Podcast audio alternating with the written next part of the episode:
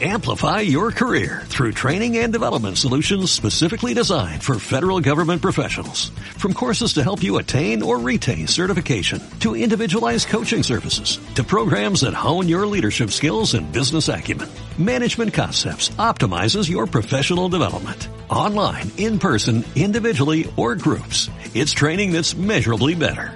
Learn more at managementconcepts.com. That's managementconcepts.com. La influencia está en la información. La información podcast. Dos hombres blancos de 74 y 77 años se disputan la Casa Blanca el próximo 3 de noviembre en plena pandemia de coronavirus. 74 y 77 años. Pero que la edad no les induzca error, porque los dos han hecho bandera de su presencia en redes sociales o de su hiperactividad más bien, y han tratado de mostrar en todo momento una imagen de agilidad, de dinamismo.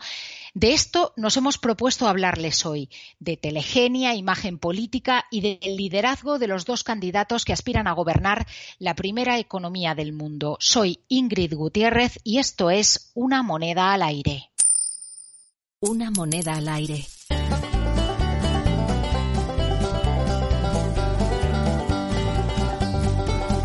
Donald Trump, 74 años, republicano y aspirante a la reelección. De joven rebelde al que su familia envió con 13 años a la Academia Militar de Nueva York para meterlo en vereda, a presidente pasando por magnate de los negocios a imagen de su padre, su gran referente, según dicen quienes lo conocen bien. Ese imperio que ahora ha puesto en entredicho una investigación reciente del New York Times, según la cual el presidente de Estados Unidos utilizó sus hoteles y complejos turísticos para construir un sistema de intercambio de favores sin precedentes en la era moderna de la política estadounidense. Más de 200 empresas, grupos de presión y gobiernos extranjeros con contratos en vigor con la administración norteamericana habrían aportado millones de dólares a las empresas del propio Trump.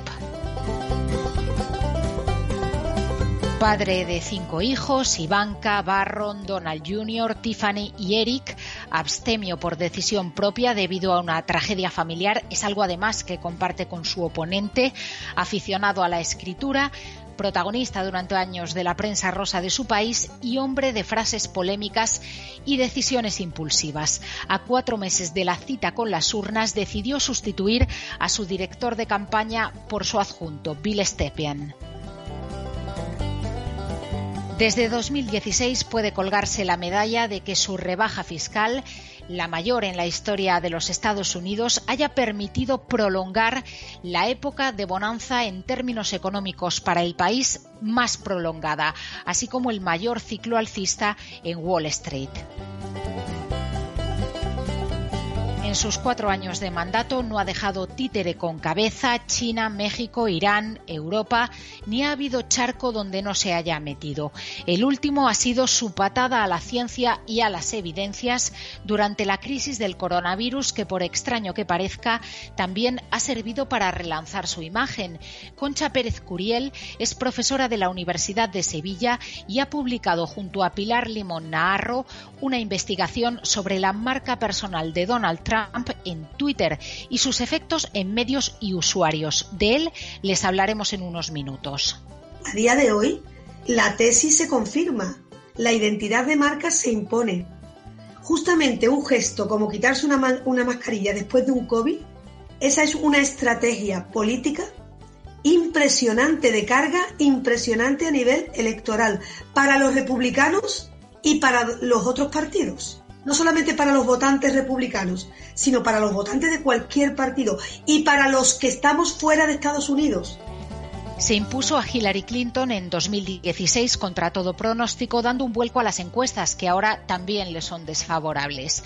Lo hizo ante la perplejidad de muchos que quizá pasaron por alto uno de sus fuertes, una cualidad que su electorado adora, la transparencia.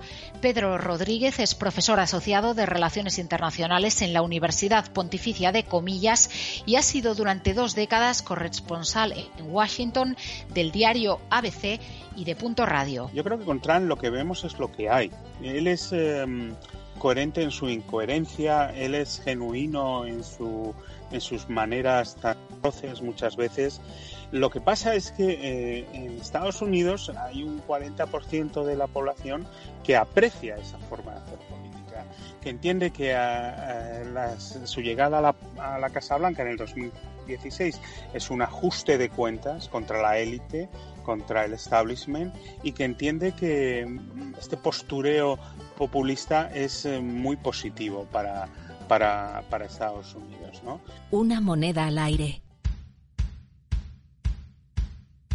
Joe Biden, 77 años, demócrata, hombre fuerte de Barack Obama, del que fue mano derecha durante su mandato, senador por Delaware durante más de 30 años, fue uno de los principales opositores a la guerra del Golfo en 1991, aunque apoyó la intervención de la OTAN en la guerra de Yugoslavia. Padre de cuatro hijos, Hunter, Bo, Ashley y Naomi, Biden fue un gran jugador de fútbol norteamericano que superó de joven la tartamudez y que hace cinco años tuvo que hacer frente al mayor de los golpes que puede asestar a la vida una persona, la muerte de uno de sus hijos. Otro de sus hijos amenaza con provocarle ahora serios dolores de cabeza en la recta final de campaña. El New York Post ha revelado recientemente que Hunter Biden habría incurrido en tráfico de influencias al facilitar una reunión entre su padre, por entonces vicepresidente con Obama, y el asesor de la compañía de gas ucraniana Burisma Group. La información podcast. Daniel Ureña es socio fundador y presidente de Mass Consulting. Daniel, ¿qué tal? Hola, muy buenas, encantado de estar aquí. Tenemos a dos figuras potentes que se disputan la presidencia en Estados Unidos. Eh, desde tu punto de vista, ¿cuáles son sus fuertes, cuáles sus puntos débiles en términos de imagen y de comunicación política? ¿Qué es lo que destacarías más?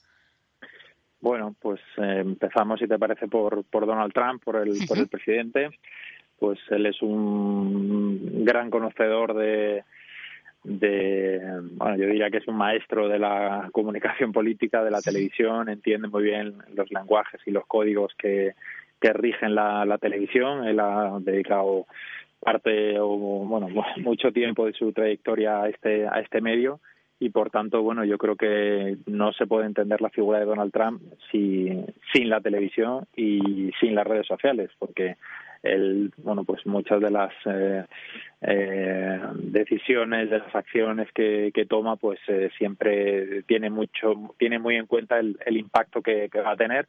Y lo vimos hace cuatro años, como fue capaz de marcar la agenda absolutamente a, a todos los medios y a la campaña de sus rivales. Y bueno, y en esta pues yo creo que lo está lo está consiguiendo también en, en, en buena medida. Eh, como cosas eh, negativas eh, de, de, Donald Trump, bueno, pues eh, obviamente él tiene un estilo pues eh, muy agresivo, un estilo en el que se mueve muy bien en el conflicto, en el, en el enfrentamiento, es también que para muchos sea recibido como algo positivo, ¿no? Porque él es eh, su relato ha sido como candidato e incluso como presidente de que él no es un político, sino que él estaba aquí para enfrentarse al establishment, enfrentarse al, al, al sistema, a los políticos tradicionales y, y, bueno, y ese relato pues eh, se ha mantenido durante los años de su presidencia y forma parte también de su relato de, de, de reelección. ¿no? Y bueno, pues eh, por otro lado tenemos a a Joe Biden. Tenemos un candidato pues con, con mucha experiencia. Él es un político, pues digamos, de la vieja escuela que lleva pues eh, casi 40 años eh, en, en, política, con, las, con lo que eso aporta desde el punto de vista de, de, de experiencia, pero también en este contexto, en comparación con, con, con Donald Trump, eh, puede puede pesarle, ¿no? Que bueno, pues que puede ser al igual que a Hillary Clinton le pesó mucho en su campaña que fue percibida por mucha gente como pues el candidato, la candidata en este caso del, del establishment, del status quo, pues puede haber mucha gente que, que piense que, que, Joe Biden representa representa lo mismo, ¿no? Pero bueno, él uh -huh. es un, tiene un estilo mucho más eh, pues mucho más, más calmado, eh, él está intentando mostrar una imagen de, de, de moderación y, y, bueno, en realidad hasta que pasen las elecciones no sabremos cuál de esos dos relatos eh, consigue tener más éxito. Mm. A priori, ¿cuál de los dos te parece más eficaz? Pues, eh, pues a, priori la verdad que es difícil, es difícil decirlo, ¿no? Pero lo que está claro es que Donald Trump hay un elemento muy muy importante, más allá de las encuestas, que luego si queréis podéis, podemos hablar de eso, pero hay un dato que hay que prestar mucha atención, quizá incluso a mí me parece más relevante que, que, eh, las encuestas a nivel nacional y a lo que me refiero es el, índice de, aprobación que tiene que tiene el presidente Trump que se ha mantenido muy muy muy estable durante los eh, los casi, bueno los casi cuatro años de, mandato e incluso en los últimos eh, días semanas ha repuntado. Eso quiere decir que que bueno que su su electoral se ha mantenido muy muy firme y muy, y fiel y, por tanto bueno pues eso es un, importante activo para él. Hay mucha diferencia en lo que aporta eh, la imagen del candidato en unas elecciones como las estadounidenses en relación a lo que estamos acostumbrados aquí en España o incluso en Europa, pero bueno, llevándolo más al terreno nacional. Pues hace unos años sí, ahora mm, la verdad es que las, campañas se parecen cada vez más eh, en las de Estados Unidos a las de España. Obviamente hay, hay muchas diferencias, ¿no? Pero eh, yo creo que hay una personalización de las campañas a nivel global, bueno, pues en el mundo occidental me refiero, en el que los candidatos son cada vez más, más importantes que los propios partidos. De hecho, muchos partidos tradicionales están desapareciendo, están surgiendo partidos nuevos, surgen plataformas. Eh, pues en Francia, por ejemplo, pues un país muy cercano a nosotros, pues los grandes partidos han desaparecido y de pronto pues han surgido pues otras plataformas, otros partidos que hace poco pues no, no eran los, los tradicionales, ¿no? Por tanto, bueno, eh, por supuesto la imagen, el carisma, la personalidad, eh, del, del, candidato o candidata eh, es un elemento fundamental en, en, las campañas de Estados Unidos y en, en España y, a nivel europeo también. ¿Dirías que son hombres carismáticos, Biden y Trump? Pues, hombre, yo creo que Trump, sin duda. Eh, Biden, pues, bueno, quizás Biden es un perfil más, más gris, eh, pero Trump, por supuesto, es un personaje muy, muy carismático y lo ha sido durante toda su vida y por supuesto que sí. ¿Qué te parece su estrategia en redes sociales? ¿Crees que les, eh, les perjudica más que beneficiarles o todo lo contrario? Bueno, Trump demostró en el año 2016 en su campaña, primero en la campaña de las primarias, que consiguió ganar a todos los a los 14 o 15 precandidatos republicanos que había, que él eh, consiguió hacer algo muy importante y que suponía un cambio brutal desde el punto de vista de la comunicación política, que era el saltarse la intermediación de los de los medios de comunicación. Y a lo que me refiero es que él con un publica un tweet y los medios de comunicación reflejan ese tweet y reflejan ese mensaje tal cual sin ninguna edición sin ninguna bueno interpretaciones y opiniones por supuesto pero ese mensaje consigue consigue llegar a, mucha gente no y, de hecho él dentro de su relato también como como como candidato como líder político eh, eh, ha señalado a los medios de comunicación tradicionales como un adversario más. Y, y eso tiene que ver también pues con una prensa pues eh, pues que en Estados Unidos tiene serios problemas de credibilidad en torno a un 50% de,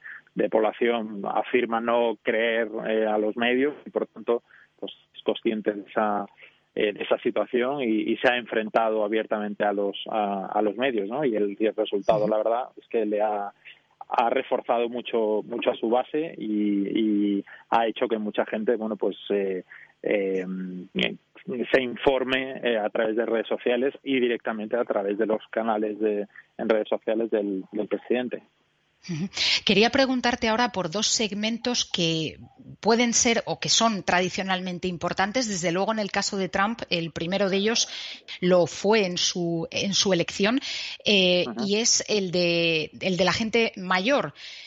¿Le puede perjudicar eh, su actitud y los mensajes que ha venido lanzando en toda la crisis del coronavirus? Porque ahí tenía un caladero de votos que fue muy importante en las anteriores elecciones Para Biden, eh, me preguntas, o para, o para eh, Trump. Para Trump, en primer lugar, para Trump. Y, bueno, también, claro, es que la estrategia en términos de comunicación relacionada con el coronavirus no ha tenido nada que ver de uno y de otro. ¿Le puede perjudicar el mensaje que ha venido lanzando a Trump y, por el contrario, beneficiar a Biden? Pues es una de las grandes incógnitas de esta campaña, ¿no? ¿Qué papel va a tener o qué hasta qué punto le va a dañar el, eh, la gestión del COVID a, a Trump, ¿no? Yo eh, escribía sobre esto hace hace unos días y yo decía que a priori pensaba que a, su base le iba a suponer un, eh, un importante eh, impulso, en el sentido de que él está presentando, eh, a Trump hay un concepto que le obsesiona durante toda su vida, que es ganar, ganar, ganar, ganar y pues eh, Estados Unidos tiene que ganar eh, otra vez, tiene que volver a ser grande, tiene que ganar a sus adversarios, tiene que vencer a la crisis, tiene él ha sido capaz de y, bueno, la verdad es que hasta antes del inicio de la pandemia los resultados económicos de Estados Unidos eran bastante espectaculares, ¿no? Y por tanto él tenía un relato de hemos conseguido vencer a la crisis, hemos conseguido vencer a las encuestas, hemos conseguido vencer a, al establishment, hemos conseguido vencer a los medios de comunicación que teníamos en contra y ahora en estas semanas estamos viendo que se ha añadido un nuevo elemento en ese en ese relato que es he conseguido vencer al, al virus chino ese relato de cómo eh, bueno pues he conseguido superar la, la, la, la enfermedad no está por ver qué impacto tiene eso pues en los bueno pues en los millones de los familiares y en los millones de personas que se han que, que, que están sufriendo esa esa crisis o que han perdido a, a seres queridos y tal y, y eso es muy difícil a día de hoy medir qué, qué, impacto va a tener. Y en cuanto al voto hispano, que también es una de las claves de, de los próximos comicios.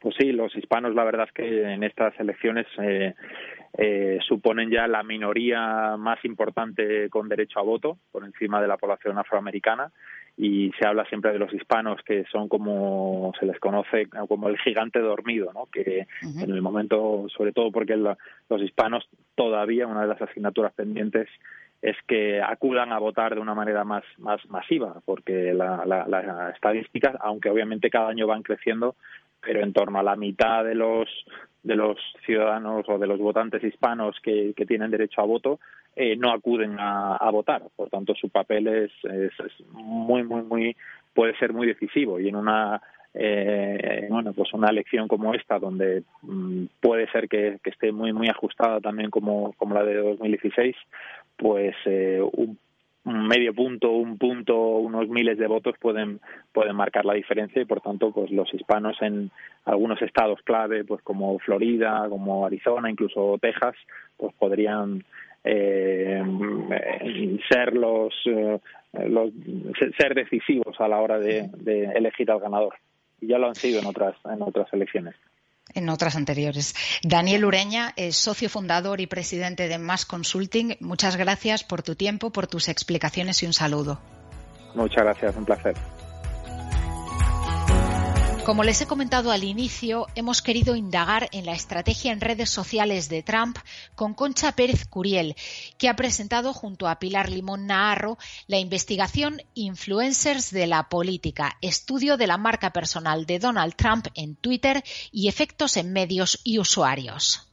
¿Cómo influye la personalidad del líder y cómo esa personalidad del líder se sobrepone a eh, el poder de los propios partidos, de los propios gobiernos, de los ciudadanos, de los medios. Entonces, la identidad, la marca personal del líder es tan fuerte que acaba con todo eso y tiene estrategias para combatir todo eso. Para ello, las dos investigadoras toman como referencia el discurso desde los orígenes del candidato Trump.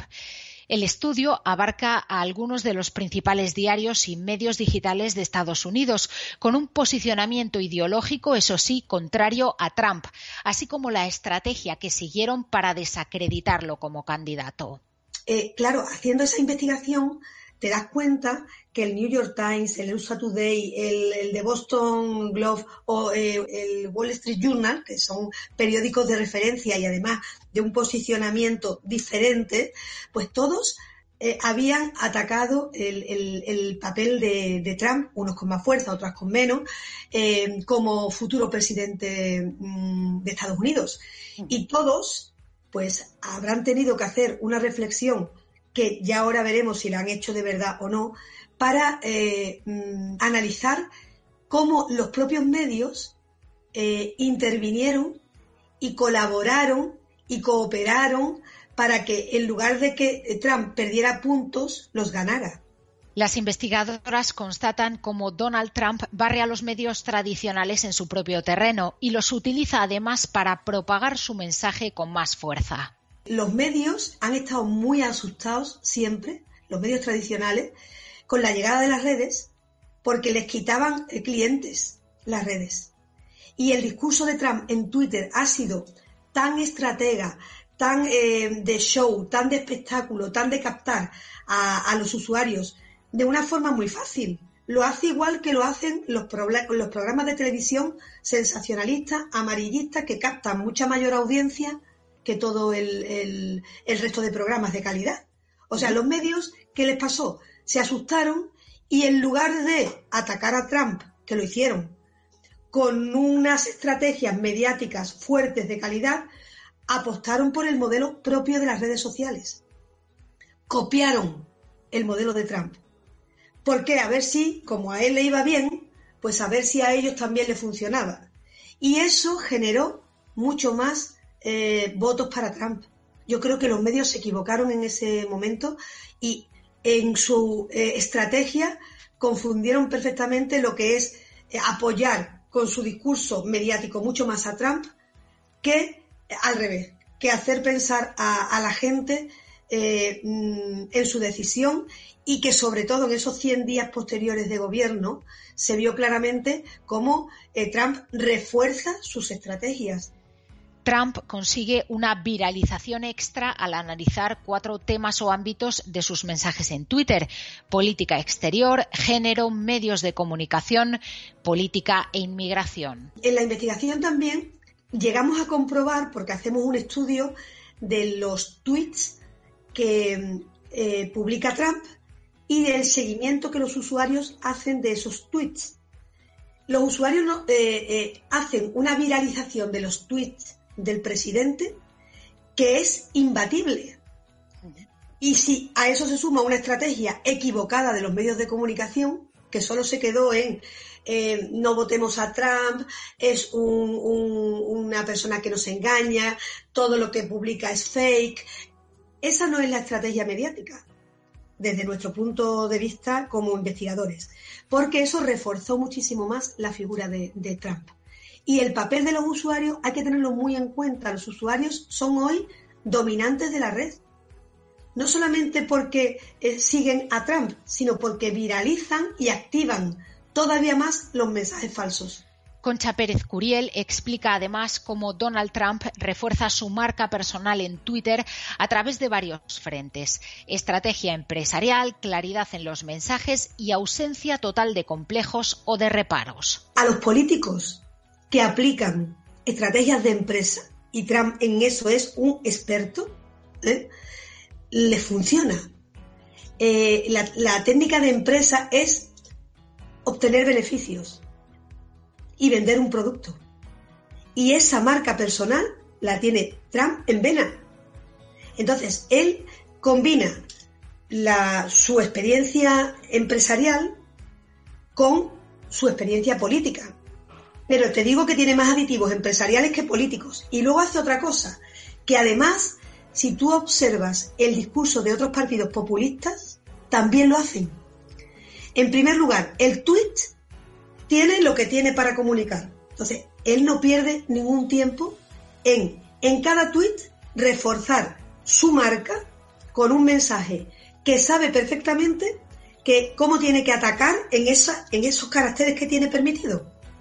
Entonces, mm, se preocupa de que eso llegue unidireccionalmente, no va a contestar a nada, a usuarios, a medios y va a criticar sin miedo. Entonces, yo siempre digo, es mensaje de parvulario, pero muy entendible. Y además, no le tiene miedo a hacer hincapié en su marca personal, no le tiene miedo a hacer hincapié en lo que ha hecho hincapié desde el primer minuto cero que se comunica con el, usuario. ¿Qué es hacer hincapié en eso? Pues decir, pues mira, con los inmigrantes, si tengo que levantar un muro para que no entren y echarlos, lo voy a seguir haciendo. Con las mujeres, que se dejen de rollo de temas de acoso, ¿eh? porque eso que dicen acoso lo vamos a trasladar al contrario. Y el movimiento Me Too me importa dos pepinos, no me importa nada, ¿vale? Luego, eh, si me acusan los medios de racista, pues eh, eso será un problema de los negros. Bueno, pues así, con esa identidad personal que reaviva todavía el mensaje con más fuerza, está marcando esa identidad que a la gente, esa claridad esa honestidad de decir, esto es lo que quiero hacer y lo voy a hacer, la gente lo valora más que cuando un político vende un programa utópico, fantástico, pero que luego no cumple. Cuando faltaba menos de un mes para las elecciones, más de 4 millones de estadounidenses ya habían ejercido el voto anticipado, frente a los 75.000 que lo habían hecho para esas mismas fechas en los comicios de 2016. En ellos, Trump derrotó a Hillary Clinton, lo que anticipa una posible participación récord, tal y como explica Pedro Rodríguez. Las previsiones del voto por correo que forma parte de, ese voto anticipado en muchos casos, hablan incluso de la posibilidad de que se llegue a un 40% de, del total de, los sufragios emitidos para el 3 de noviembre. Esto es eh, problemático porque un número tan alto de voto por correo va a suponer que en la noche electoral no se conozcan los resultados definitivos y con el nivel de crispación y de desquiciamiento político que tiene Estados Unidos, esto puede dar eh, lugar a graves resultados. Recuerdan la batalla entre George Bush hijo y Al Gore hace dos décadas en el Tribunal Supremo para hacerse con la victoria en las presidenciales a cuenta de los votos en Florida, pues esta batalla podría hoy día quedarse pequeña. Un escenario que se denomina el el red eh, mirrors, el, espejismo rojo, que consistiría en que a la vista de los resultados de los votos emitidos en persona el 3 de noviembre, Trump ganase las elecciones y cuando se terminase de ganar todo el voto, eh, de contabilizar todo el voto por correo, ganase Biden. Em, por eso eh, el presidente de Estados Unidos lleva tiempo deslegitimizando la, el sistema democrático de Estados Unidos y cuestionando el proceso electoral y, que eh, está intentando injerencias en el, en el servicio postal para dificultar estos votos, porque se supone que los demócratas en una mayor proporción, significativa proporción, tienden a votar por correo que los republicanos. Entonces, eh, este voto anticipado, eh, lejos de anticipar un alto nivel de, de participación, que también lo que también nos indica es que eh, la noche del 3 de noviembre va a ser muy larga y que la posibilidad de litigios, de conflictos e incluso violencia pues es también muy alta. Hay que tener en cuenta que en todas las encuestas publicadas recientemente Biden se impondría a Donald Trump por una ventaja que varía entre los 16 puntos que le da la de CNN, que es la que augura una victoria más holgada del demócrata, y los 8 puntos que le otorga la elaborada por el New York Times. A finales de agosto apenas se separaban 8 puntos. Pero, como recuerdan los expertos, Trump aún puede dar un revolcón a los sondeos con la movilización de sus bases. Eh, siempre hay que insistir en que el momento político que vive Estados Unidos no es un momento de, de persuasión ya no quedan votantes indecisos, es un momento de movilización.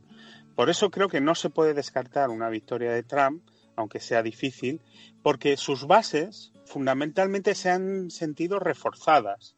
Y no importa la imagen de que finalmente él ha terminado contagiándose por su irresponsabilidad, eh, estas bases todavía creen que él es un líder casi providencial y, que se merece, por supuesto, la reelección. Por lo tanto, yo creo que hay que hablar de un momento político muy complicado en Estados Unidos, donde la pandemia ha conseguido mm, desfigurar el sistema eh, de elecciones presidenciales, las primarias no han sido lo mismo, las convenciones de los partidos no han sido lo mismo. Hemos visto que hasta los debates no, no, no son lo mismo. La misma noche electoral se puede convertir en una semana electoral.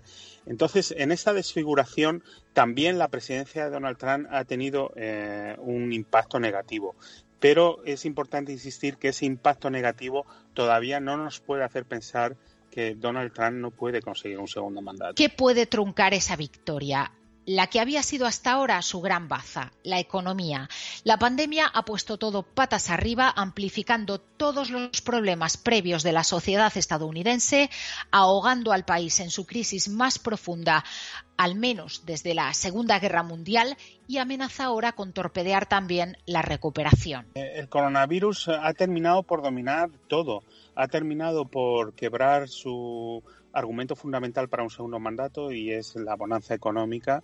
El coronavirus, la pandemia se ha llevado por delante esa prosperidad y ahora pues es muy difícil articular un, discurso político que no tenga en cuenta cómo el coronavirus en un país como Estados Unidos se ha llevado por delante eh, 210.000 eh, vidas. Y cómo el coronavirus, la pandemia, lo que ha hecho es exacerbar todo lo que no funcionaba mm, con anterioridad en Estados Unidos. Eh, la desigualdad, barra racismo, el sistema sanitario, eh, el sistema federal, el protagonismo de la presidencia, eh, con respecto a otros poderes, todas estas asignaturas pendientes de, de la política y de la sociedad de Estados Unidos, pues se han visto multiplicados por la pandemia. Por lo tanto, es muy difícil eh, disgregar, separar este ciclo electoral de, lo que está ocurriendo a, nivel sanitario. Mi tesis es que la pandemia ha hecho como un efecto de, lupa, de, ha exacerbado todas estas cuestiones que, que, eran muy problemáticas en Estados Unidos, es decir, eh, todo ese segmento, la clase blanca trabajadora, que de repente parece que ha sido descubierta con la victoria de Trump en el 2016, pues toda esta, todos estos problemas sociales, claro que claro que existían en Estados Unidos, ¿no? Y lo, que hay que reconocerle a Trump es su genialidad o su habilidad para aprovechar. O sea, eh, Trump es un mentiroso compulsivo, ya lo sabemos, pero los problemas en los que se apoya no son inventados. Los estadounidenses eligen su futuro el próximo 3 de noviembre y si bien es cierto que la gestión de Trump está en entredicho por la pandemia y por los movimientos sociales, lo cierto es que tiene a su favor un sólido balance, sobre todo en términos económicos. Por contraposición, el candidato republicano Joe Biden, favorito en muchas encuestas, podría suponer un alivio para las relaciones exteriores de Estados Unidos, sobre todo con Europa y con China. En su caso, además, está toda la experiencia que acumula como vicepresidente en su momento con Barack Obama y como senador de los Estados Unidos. La suerte está echada, veremos lo que eligen finalmente los estadounidenses. Una moneda al aire. Podcast producido por lainformación.com. Amplify your career through training and development solutions specifically designed for federal government professionals. From courses to help you attain or retain certification, to individualized coaching services, to programs that hone your leadership skills and business acumen, Management Concepts optimizes your professional development. Online, in person, individually, or groups. It's training that's measurably better. Learn more at managementconcepts.com. That's managementconcepts.com.